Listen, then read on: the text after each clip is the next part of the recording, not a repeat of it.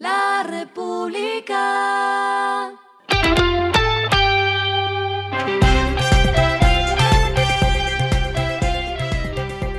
Al final de la jornada, esto es lo que debes saber sobre el comportamiento de los negocios, las finanzas y la economía. Las movidas de hoy fueron. En 2021, las inversiones en infraestructura del proyecto de Hidroituango sumaron 1,5 billones de pesos, alcanzando un acumulado ya de 11,6 billones de pesos, según informó Empresas Públicas de Medellín. Además del rubro de infraestructura, este capital se invirtió en el mejoramiento de condiciones de vida de las familias, puntualmente 32 mil millones de pesos el año pasado, y en los últimos tres años otros 54 mil millones de pesos en investigación y conservación del río Cauca. La inversión también incluyó el pago de los seguros como menor valor de los activos. La marca de bebidas gaseosas colombiana incursionó en el mundo de los NFT o tokens no fungibles, por sus siglas en inglés, con 30 piezas digitales. Se trata de una edición limitada de 30 gafas hechas con las tapas recicladas de sus botellas, las cuales se comercializarán como certificados virtuales de propiedad. Esta edición limitada fue hecha por Sahu, un emprendimiento colombiano dedicado a la producción de gafas y accesorios hechos con materiales reciclados.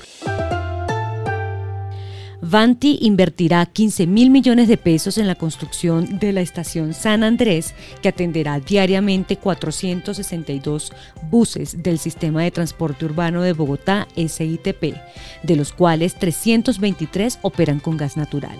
Esta estación es la que mayor número de buses atenderá diariamente, está ubicada a las afueras de Bogotá y se configura como uno de los primeros proyectos en asocio con la región Sabana Occidente, ya que su ubicación está en el territorio del municipio de Cota sobre la salida de la calle 80. Lo que está pasando con su dinero. La FinTech Creditop desarrolló una herramienta gratuita para que los usuarios puedan conocer en tiempo real cuál es el momento en que pueden mejorar las condiciones de créditos activos y así ahorrar dinero en intereses. La plataforma es un rastreador de créditos del mercado que está abierto al público y que permite identificar las oportunidades para mejorar las tasas de interés, las cuotas mensuales, plazos y seguro de sus préstamos de vivienda, vehículo y libre inversión según el perfil financiero de cada usuario.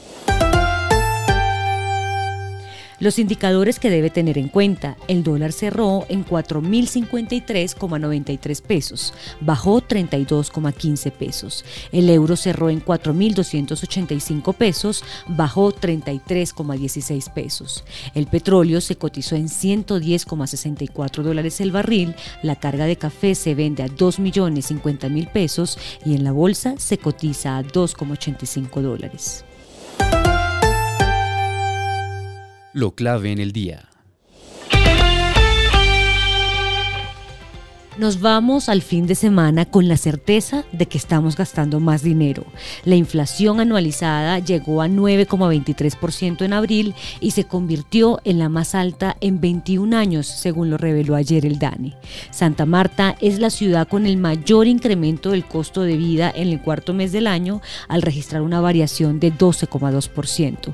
Y a esta le siguen Cúcuta con 12,2% también, Popayán con 11,9%, Florencia con 11,5% y Valledupar con 11,9%.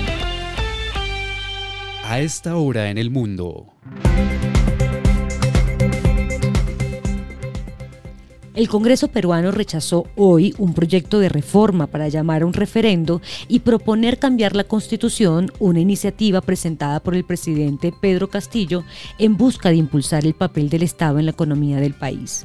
La propuesta, que fue una promesa de campaña electoral del mandatario de izquierda, fue rechazado por 11 votos frente a 6 en la Comisión de Constitución del Parlamento, integrado en su mayoría por legisladores de oposición.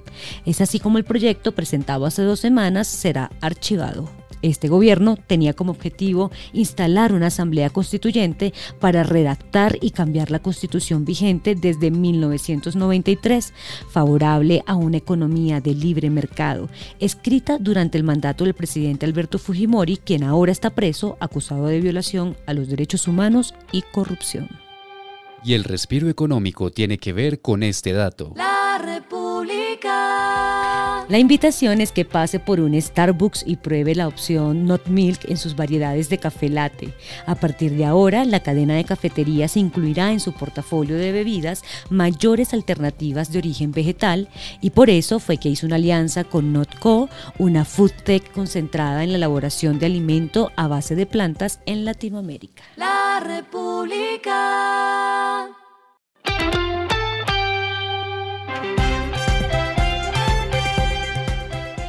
Y finalizamos con el editorial de mañana, el desmadre del dólar, las tasas y la inflación. A las autoridades económicas no les salen las soluciones que han ideado, las justificaciones se entienden, no hay contundencia para hacer que la economía siga creciendo a dos dígitos. Esto fue Regresando a casa con Vanessa Pérez.